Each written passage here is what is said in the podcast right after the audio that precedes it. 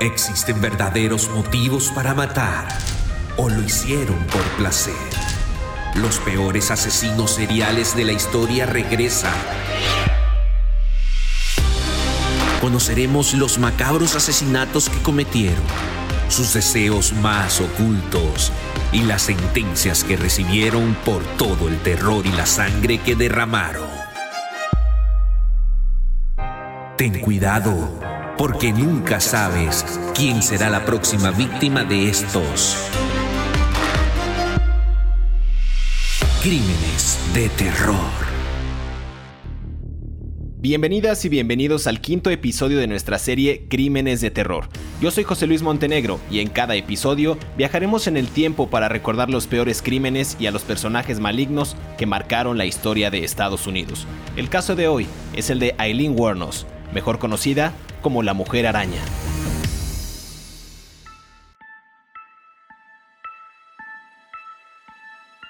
Las telarañas parecen suaves y débiles, pero en realidad son una trampa que atrapa a la presa y la deja inmóvil hasta que la araña la mata. En tan solo un año, la telaraña de Eileen Wuornos atrapó y dejó sin vida a siete hombres, y siempre utilizaba un traje negro de cuero para conquistarlos, manipularlos sexualmente, robarlos y finalmente matarlos. La mujer araña o la damisela de la carretera como fue conocida esta asesina en serie en el estado de la Florida, en Estados Unidos, fue para unos una victimaria y para otros una víctima. Aquí está su historia.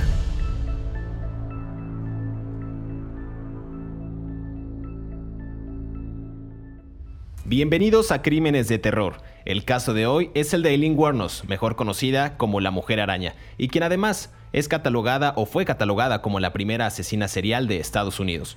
Yo soy José Luis Montenegro y quiero darle la más cordial bienvenida a mi compañero David Orantes, quien estará acompañándome en cada una de estas aterradoras historias. David, quinto episodio de Crímenes de Terror, ¿cómo estás? Hola, ¿qué tal? José Luis, ¿cómo estás?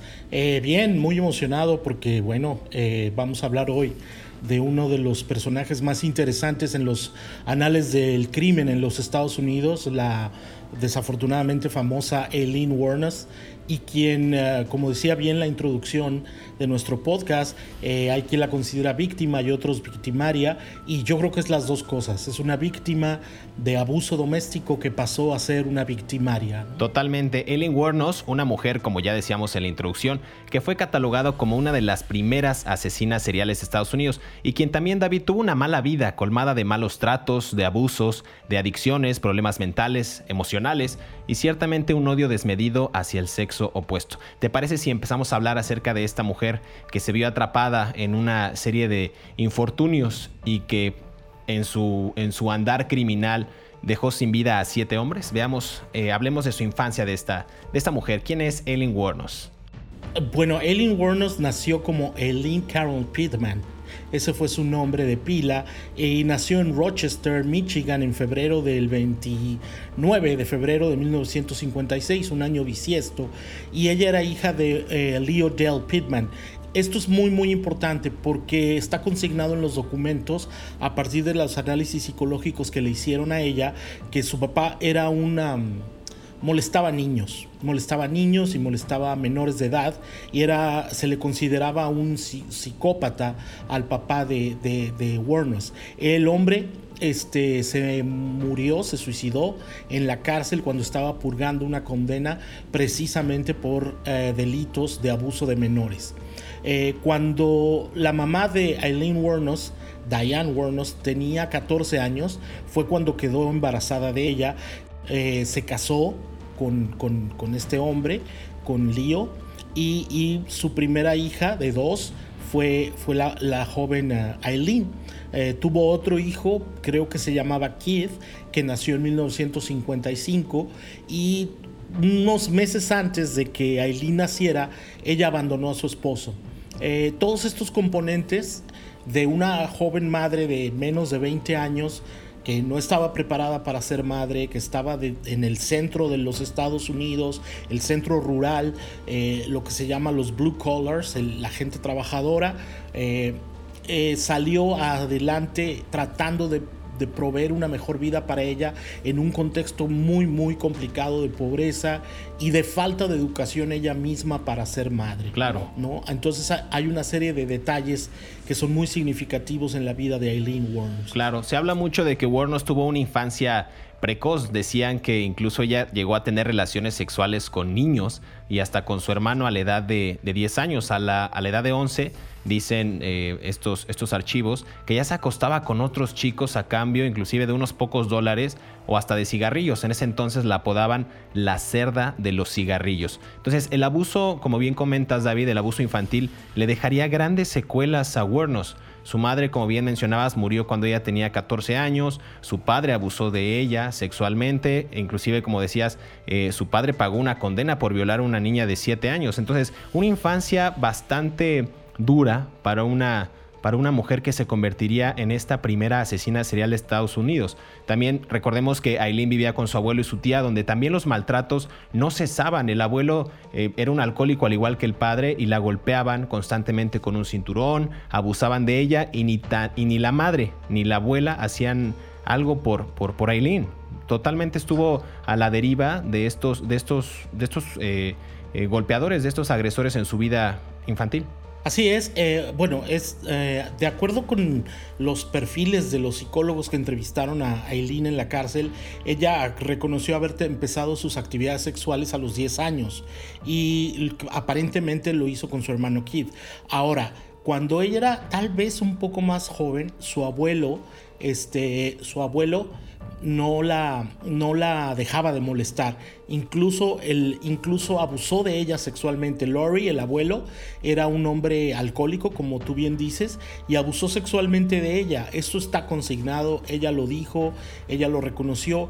Y, y entonces imaginemos el entorno donde una niña de 9 años, 8, que debe vivir protegida por los adultos, que no tiene nociones de moral eh, claras y definidas, porque eso se aprende hasta después o se define hasta después, aunque uno el miedo lo tenga desde pequeño, eh, era abusada por las personas que debían cuidarla. Eh, la carga emocional de esto es brutal. O sea, las personas que te tenían que cuidar, que te tenían que hacer sentir bien, que te tenían que proteger, eran las mismas que te violentaban. Entonces, como yo siempre insisto en estos podcasts, eh, pues infancia es destino. Entonces Eileen Warren se enfrentó a una vida muy dura en el centro mm, norte de los Estados Unidos, en el contexto de los blue collars, con falta de educación, con exceso de alcoholismo, en una época donde eh, no había muchos trabajos, había una crisis eh, cultural en los Estados Unidos, muchas cosas estaban pasando en, ese país. Claro, ¿y cómo entendemos este contexto?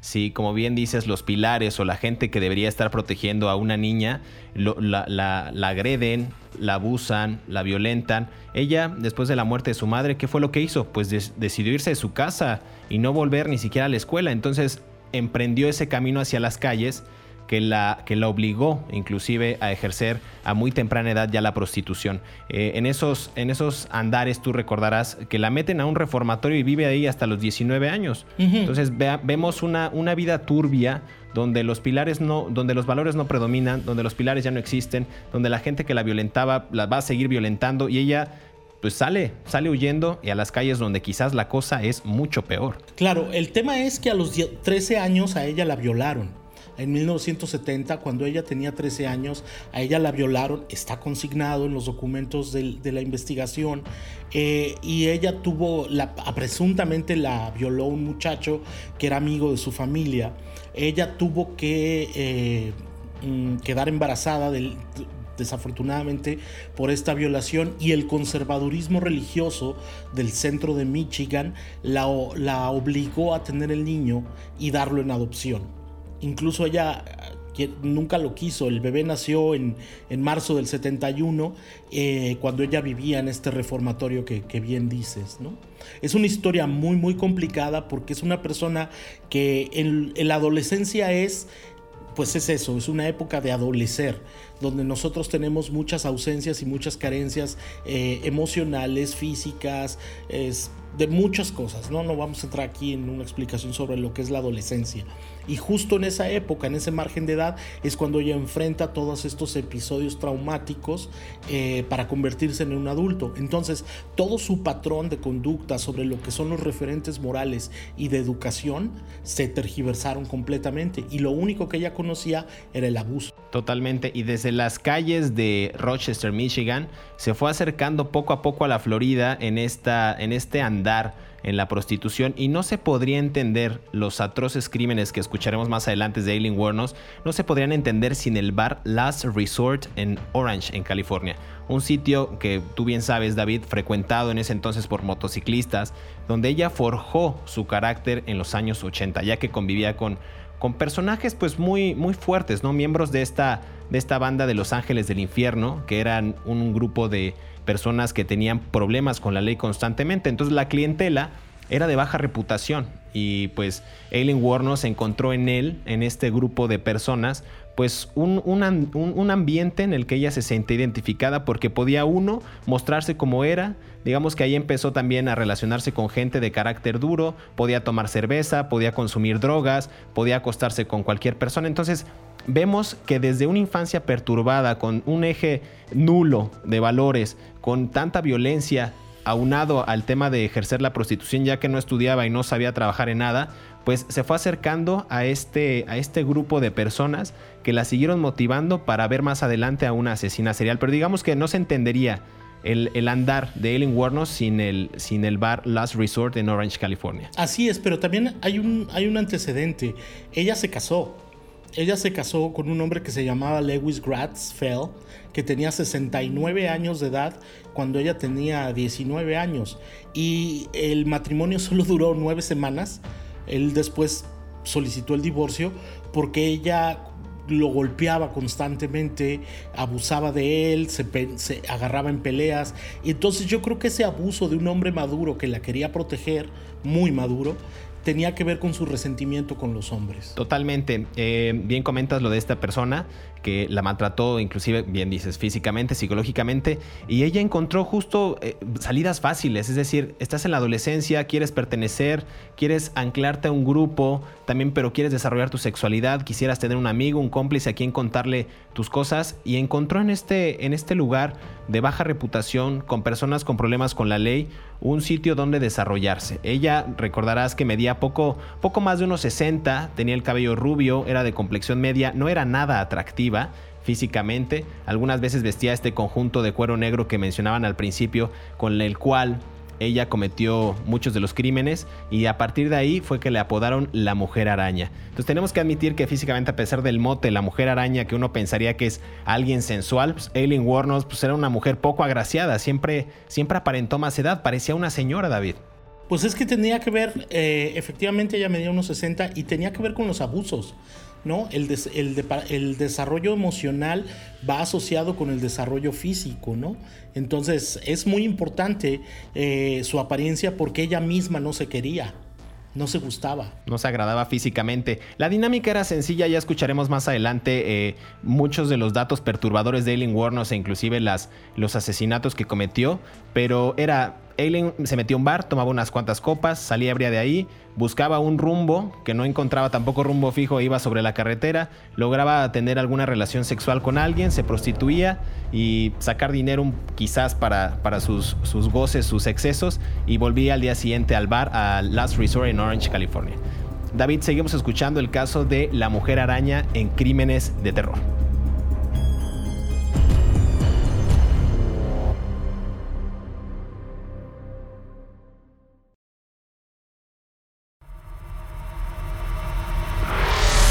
Cinco hechos perturbadores de la vida del asesino en serie, Aileen, la mujer araña. Número 1. Aileen declaró que fue abusada sexualmente por su abuelo, quien además la golpeaba constantemente. En 1970, cuando tenía solo 14 años, fue presuntamente violada por un amigo del abuelo y quedó embarazada. Ella dio a luz al año siguiente y entregó el bebé en adopción. 2. Su arma favorita era una pequeña pistola. A diferencia de la mayoría de las asesinas en serie, quienes normalmente matan a sus víctimas con estrangulación o envenenamiento, el arma favorita de Warnos era una pistola calibre 22. 3. Se cree que mató a su primera víctima en defensa propia, aunque fue declarada culpable del asesinato de su primera víctima, Richard Mallory. Aileen mantuvo que él trató de violarla y ella lo mató en defensa propia. De hecho, Mallory tuvo que pagar una condena de 10 años de cárcel por asalto sexual, una información que no fue revelada a la corte por alguna razón. 4. Jack Bush ayudó a que fuera ejecutada. En el 2002, después de que tres psiquiatras diferentes la encontraran mentalmente incompetente para entender su sentencia en la pena capital, el entonces gobernador de la Florida, Jack Bush, eliminó la detención temporal de su ejecución y firmó su sentencia de muerte. 5. Aileen estuvo casada y su matrimonio incluso fue destacado en las páginas sociales de periódicos locales.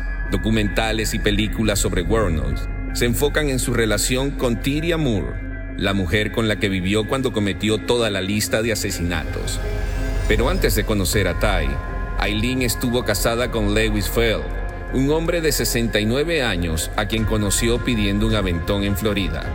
Su boda posteriormente salió en las páginas de sociales, pero este matrimonio solo duró nueve semanas.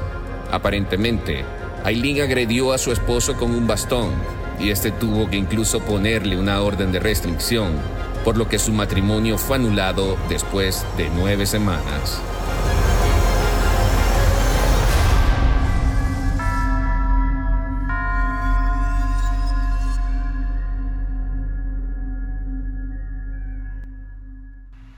David, volvemos a Crímenes de Terror, el caso de Eileen Wuornos, mejor conocido como la mujer araña. Pues hemos escuchado datos aterradores de esta mujer que tuvo una infancia perturbada y terminó en un bar, Last Resort, en Orange, California, grosera, apestando alcohol y se enojaba con facilidad, dicen. Bueno, es que eso tenía que ver desde su infancia. Los análisis psicológicos eh, que le hicieron a ella en la cárcel por, por parte de los... Uh, um, psicólogos, especial, valga la redundancia, los eh, especialistas en psicología criminal, que ya era una ciencia que se estaba desarrollando con más certeza gracias a, los esfuerzos de los años 70, eh, determinaron que hubo una combinación de factores en, en Eileen Warners. No solo fue el entorno, en el que ella creció. Ella también tenía lo que se llama short temper en inglés, ¿no? Que era una reacción rápida y pronta de mal carácter a la frustración. Pero esto tiene que ver otra vez con el modelo de vida que ella creció. Ella no tenía referentes sobre cómo, cómo coordinar sus reacciones ante la frustración. Entonces, el único recurso que ella podía enfrentar era la violencia, porque es lo que hacen los niños, ¿no? Los niños hacen el berrinche, hacen el tantrum, este, hacen la pataleta, la rabieta, porque no pueden controlar sus emociones. Entonces ella creció con eso.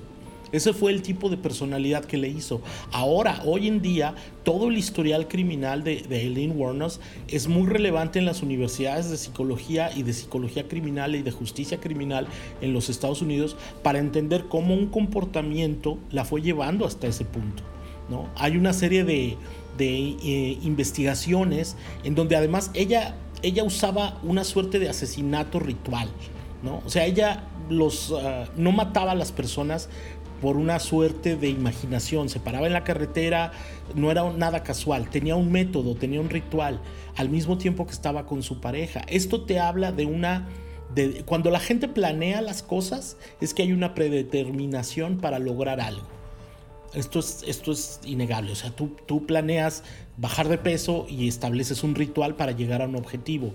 El objetivo y el, de la planeación de este ritual de Eileen Warnos era precisamente el de, el de sacar su frustración a partir del odio hacia los hombres por todo lo que había padecido de niña. ¿no? Es algo muy, muy complejo. Ella en la mirada, cuando tú la veías, eh, en los videos que hay en, YouTube o, en, con entrevistas, ella está enojada con el mundo, tú lo puedes percibir.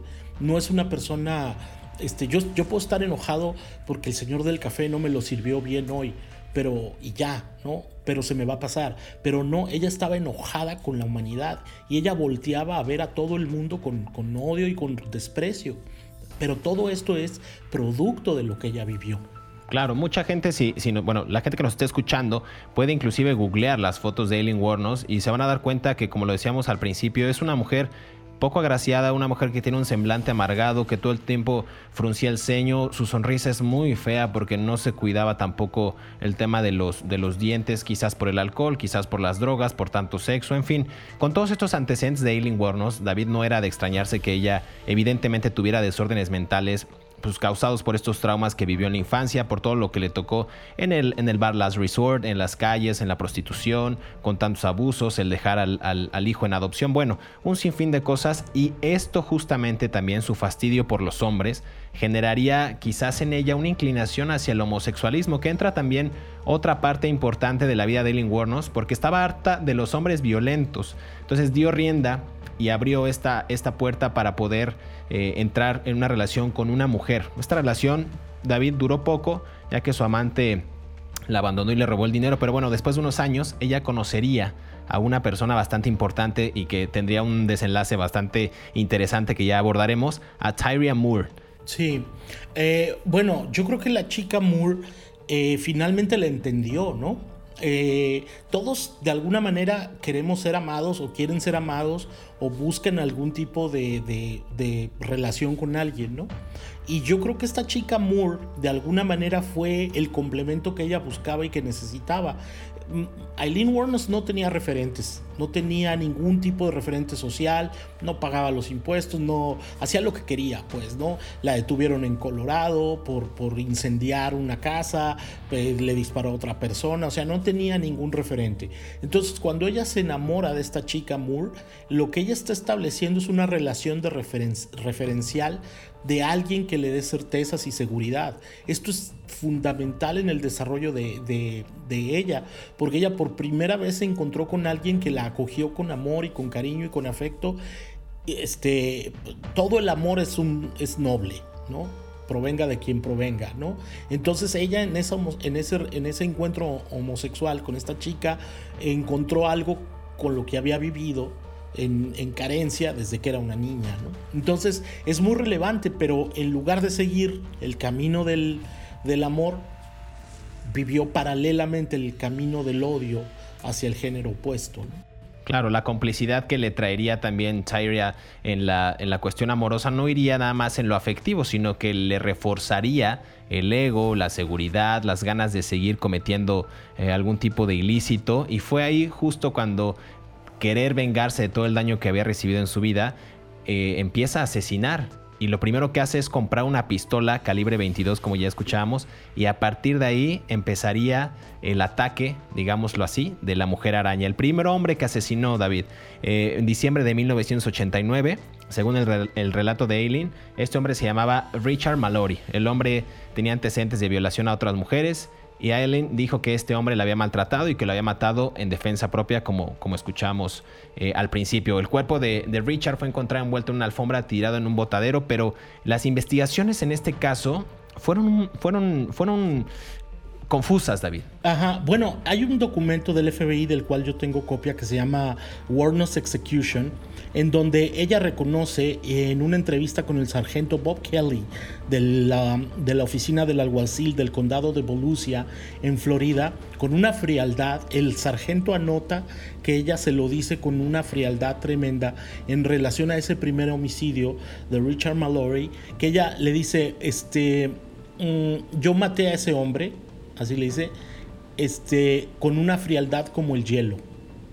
Eso se lo dice a un policía y lo volvería a hacer. No hay ninguna oportunidad de que no lo volviera a hacer. O sea, en, si volviera a repetir la misma circunstancia, ella lo volvería a hacer tantas veces. Eso lo anot, se lo dice a un policía.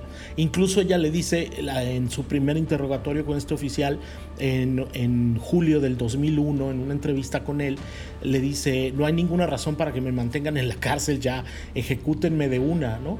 Este, soy un gasto para los para los eh, contribuyentes de los impuestos, ¿no? Era una mujer que no tenía resentimientos por lo que estaba haciendo, porque ella había visto que las personas que abusaban de ella desde muy niño, niña, no tenían resentimientos Ah, sobre lo que le hacían. Entonces todo el patrón de conducta sobre eh, moral, como tú decías, y de relaciones interpersonales estaba completamente difuso. ¿Tú crees que haya sido una víctima de la sociedad o una víctima de las circunstancias de, de estos maltratos eh, en la cuestión infantil? Porque también al decir eh, no me arrepiento y si volviera yo a pasar lo mismo de, tener a esta persona enfrente, lo volvería a hacer y lo volvería a matar. Es decir, esta, esta persona ya tendría, como, como bien decías tú al principio, pues ya un patrón de conducta bastante establecido.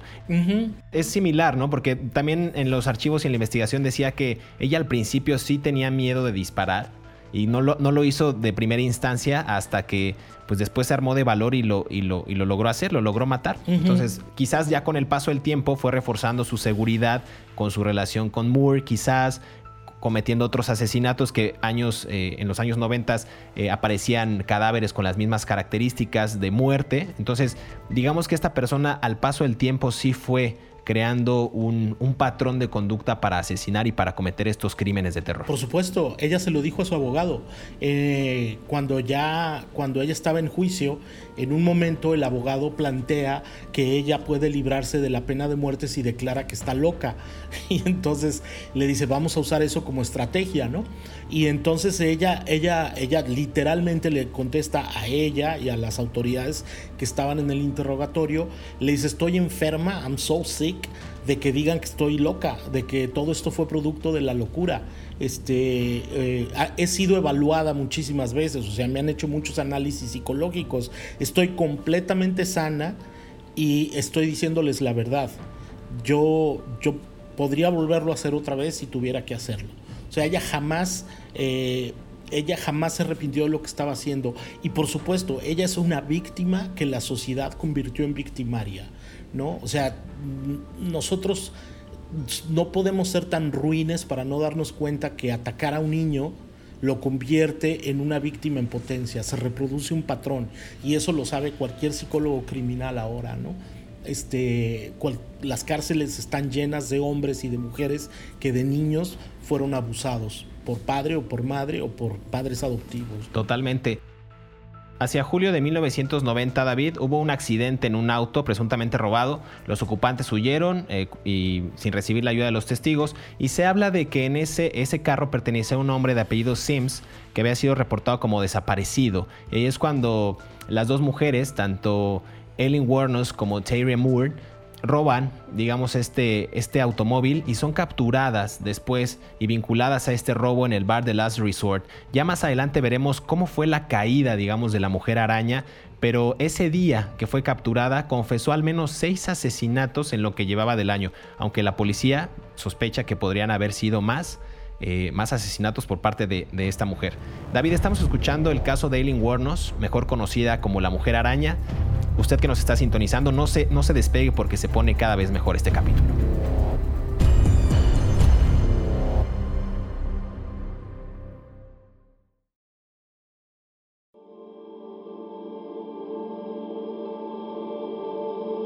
No se puede negar que la vida de Aileen no fue fácil, como tampoco se puede negar que fue completamente consciente de lo que hacía y en su deseo de venganza. No solo se llevó por delante a estos hombres, sino también a sus familias. En un año Aileen asesinó a siete hombres y seguramente hubieran sido más si ella no hubiera sido atrapada, ya que como ella misma dijo, odiaba la vida humana y seguramente lo haría de nuevo. Muchos pidieron que fuera declarada incompetente mentalmente para evitar su ejecución, pero cuando le preguntaron, ella misma dijo que estaba cansada de que la trataran como loca y que lo único que quería era que Jesús llegara en una nave nodriza y se la llevara.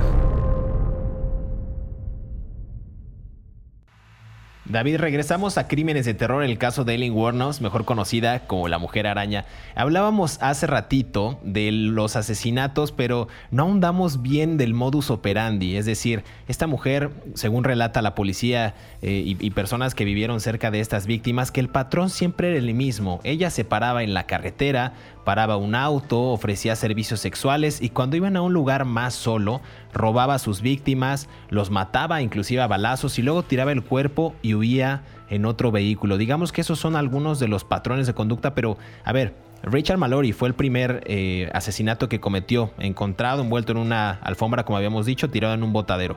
Pero hay casos más aterradores todavía, David. Sí, a ver, eh, todos los crímenes ocurrieron en la carretera interestatal 75 en Florida. En los Estados Unidos, las carreteras tienen nombres a partir de la dirección a la que van.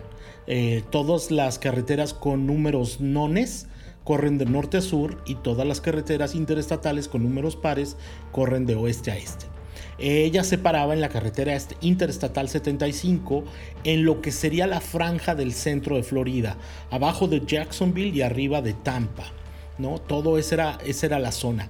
Los que conocemos esa zona sabemos como mucha gente que pasa vacaciones ahí en Sarasota o por esos lugares, sabe que esos son zonas alejadas. Tienen muchos ah, pantanos, tienen los, eh, muchos ah, mm, bosques, junglas, tienen partes de caminos que se pierden, hay cocodrilos, eh, son, son zonas casi rurales, casi todas. Entonces, ah, en Estados Unidos hay un gran problema de prostitución en carreteras en las paradas de camiones cobran 40 dólares, 20 minutos, rápido y a lo que sigue.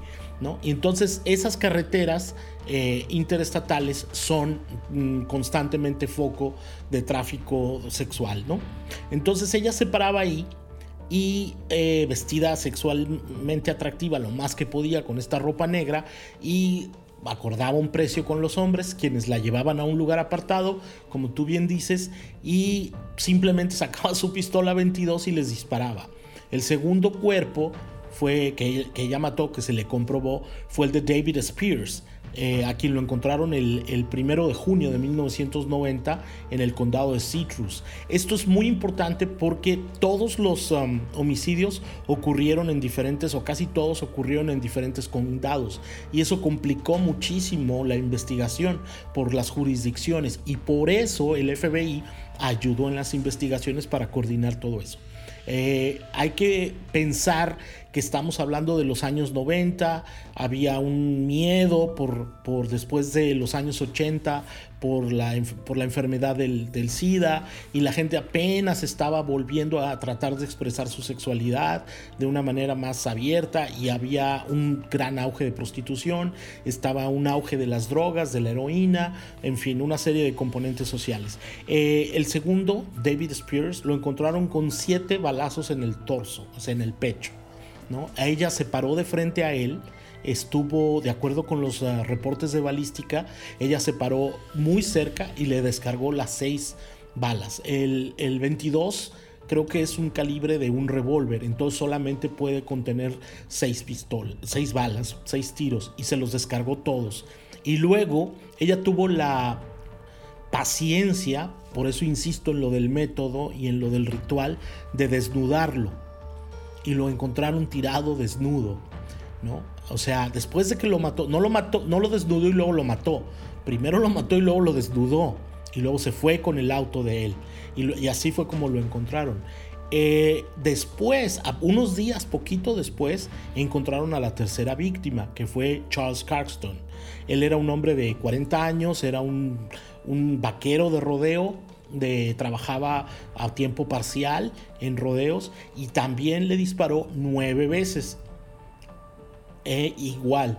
Se lo encontró en la carretera 75, lo subió eh, por los dos lados. Eh, de, no se sabe si tenía relaciones sexuales con ellos o no, pero ella siempre alegó que actuó en legítima defensa en todos.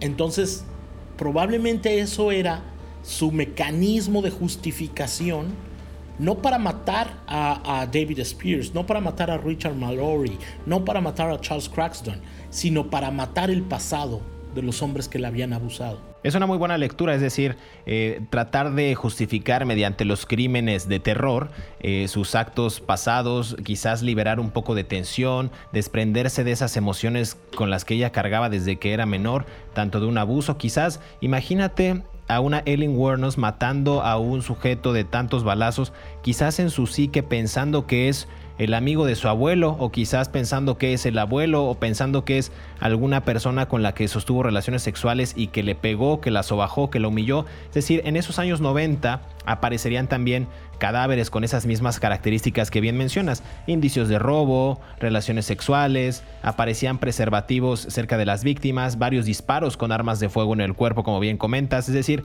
las claves estaban ahí para descifrar una serie de asesinatos que estaban aconteciendo en una época, como bien comentas, después de tanta liberación sexual en los años 70, 80, en la aparición de nuevas drogas sintéticas en Estados Unidos y alrededor del mundo. Es decir, había muchos indicios y muchos detonantes que la motivaban y le, seguían alimentando tanto la fantasía del terror como sus ganas de seguir asesinando y provocando caos en la ciudad. Es decir, una persona que no encontraría un desfogue o un desahogue tan certero y tan bueno para ella que era tener relaciones sexuales quizás porque le gustaba, encontrar dinero, carros, lujos, lo que sea, mediante lo que ella robaba y al final del día asesinar para liberarse y, digamos, completar este ciclo de terror y este ciclo de crimen que cometería Eileen Wuornos desde los 80s hasta principios de los 2000 cuando fue ejecutada, David.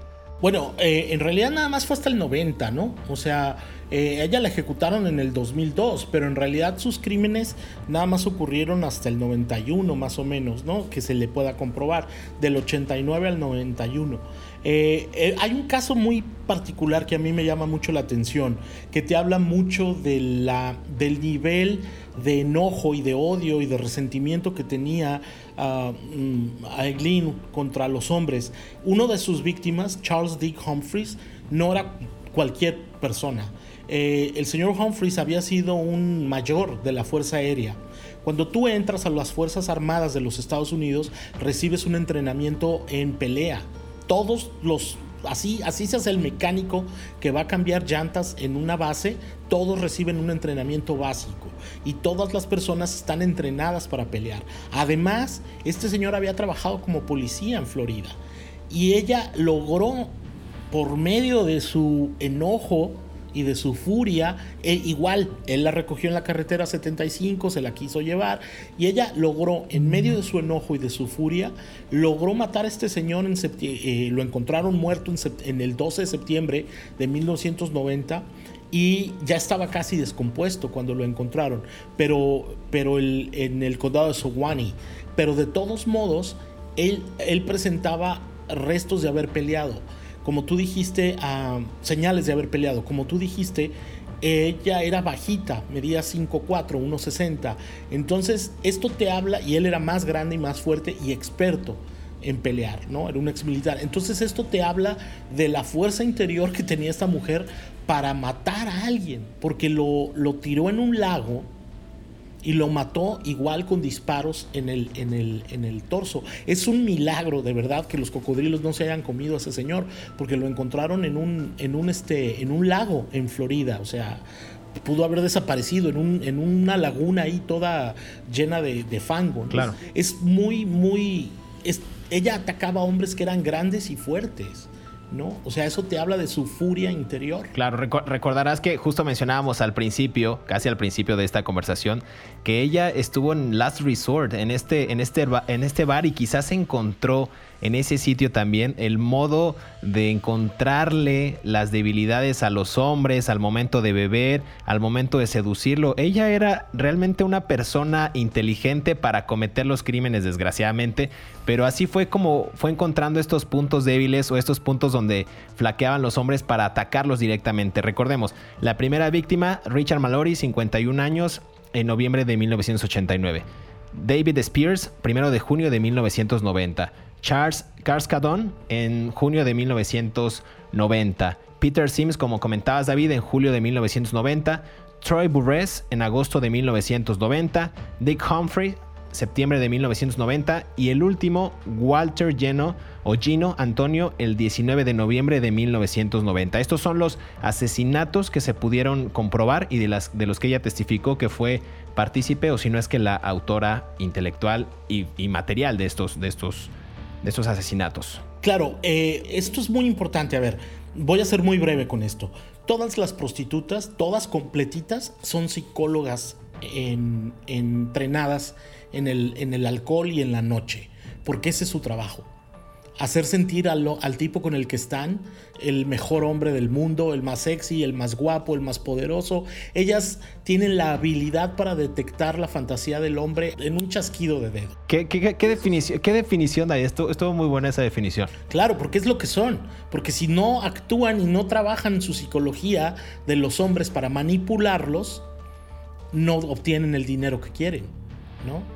Entonces, Eileen Warnos era una persona y desarrollan un sexto sentido, por así decirlo, intuitivo, para saber qué es lo que los otros hombres quieren, ¿no? Si te das cuenta, todos estos hombres eran maduros mayores de 40 años en una crisis de la eh, edad mediana que se le dice buscando ligarse a una prostituta en la carretera. Eran hombres insatisfechos sexualmente y ella les, les ofreció algo y que terminó con su vida, ¿no?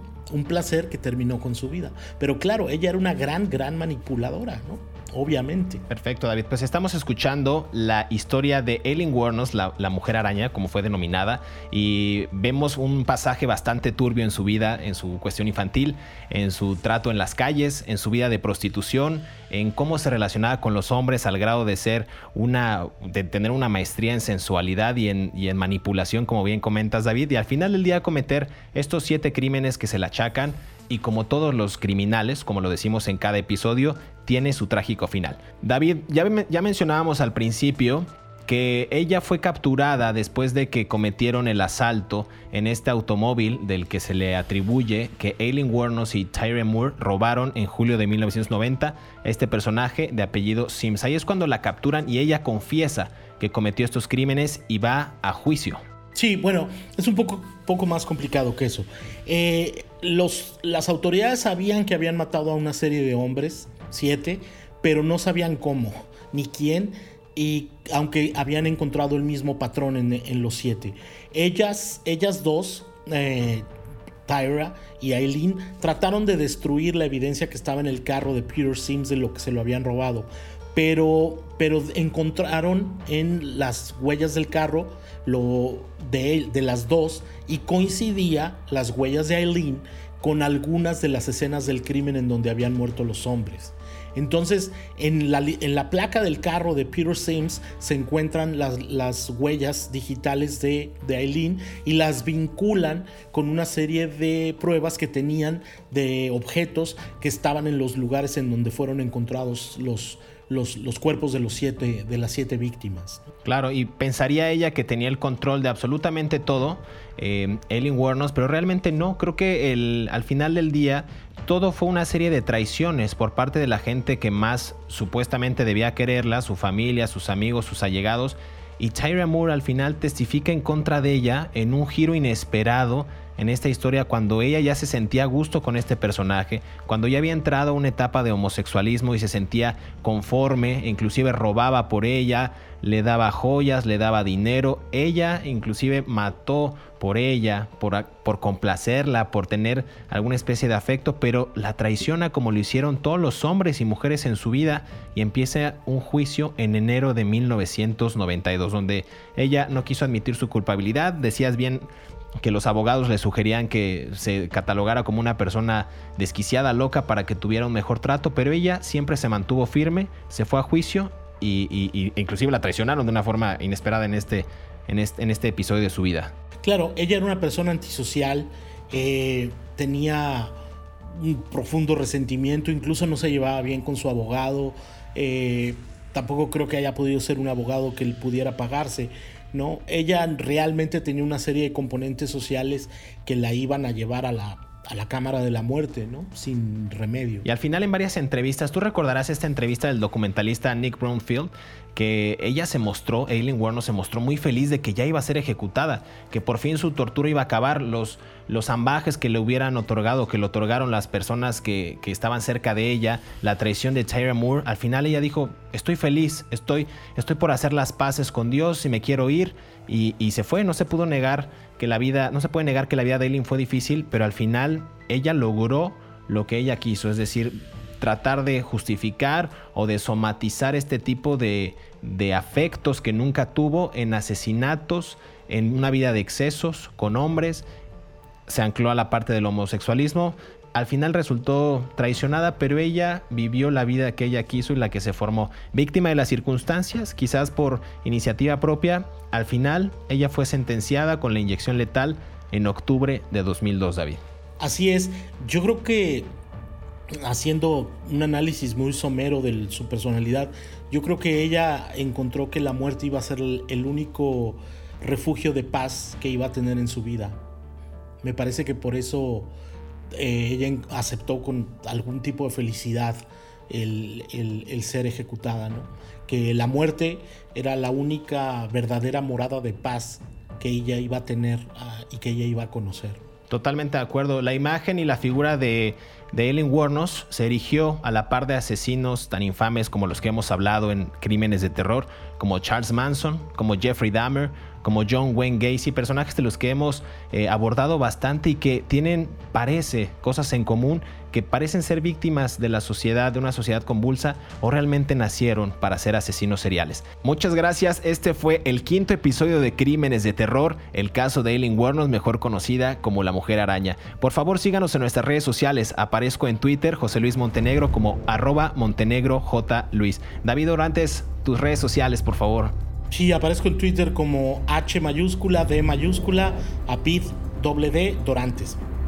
Perfecto, nos escuchamos la próxima semana.